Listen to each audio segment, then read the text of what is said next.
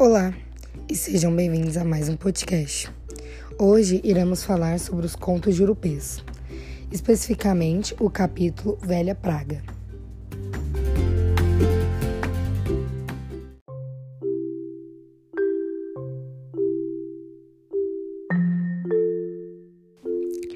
Primeiramente, falando sobre o autor, Monteiro Lobato ficou bastante conhecido pelos seus livros que escreveu para as crianças. No entanto, ele produziu ainda uma prosa de ficção e uma vasta lista de obras voltadas para reflexões sobre os mais diversos aspectos da vida nacional. Sua trajetória foi ainda marcada pela atuação como editor e pela manifesta incompreensão da arte moderna que então se instalava no país.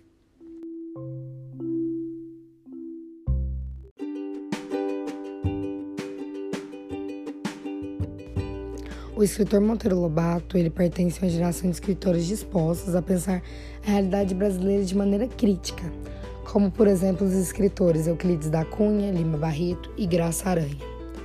O conto urupês, ele é um exemplo bastante significativo dessa atuação, no terreno da prosa e de ficção. Os narradores dos contos se colocam como típicos contadores de causos, dos quais buscam extrair algumas lições.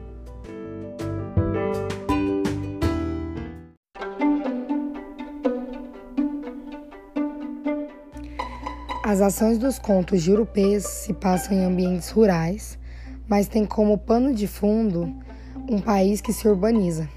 Em toda sua obra e nas ações que desempenhou como editor, Lobato buscou desenvolver um projeto civilizatório de superação do atraso brasileiro, mas sem deixar de lado as tradições da cultura rural.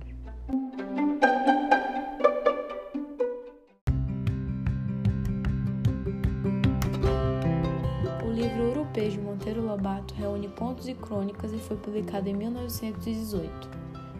A obra dá ênfase ao cotidiano do caboclo, seus costumes, jeito de falar, crenças e tradições. Também retrata a vida do interior e o choque de diferença comparado ao progresso das grandes cidades. Essa obra reúne histórias de mistério, suspense e principalmente de humor uma mistura de emoções.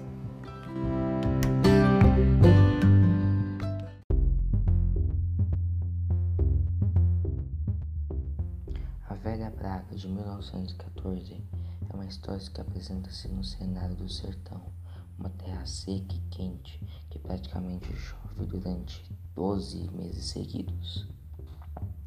Nesse cenário, apresenta a situação de um parasita que se alimenta dessa terra o chamado caboclo, que é uma espécie de homem baldio, seminômade, que surgiu a partir da, da imigração europeia, em que a partir dessa junção surgiu o caboclo, que vem e se aproveita da terra.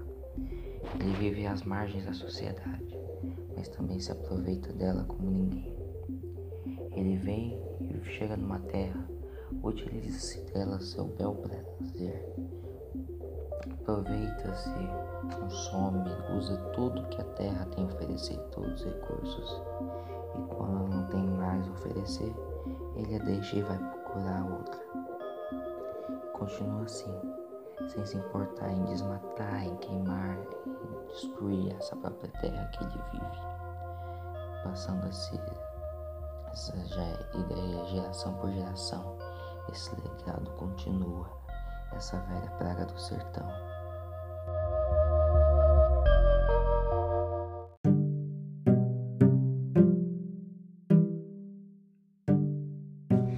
Então é isso, pessoal. Espero que tenham gostado e até a próxima.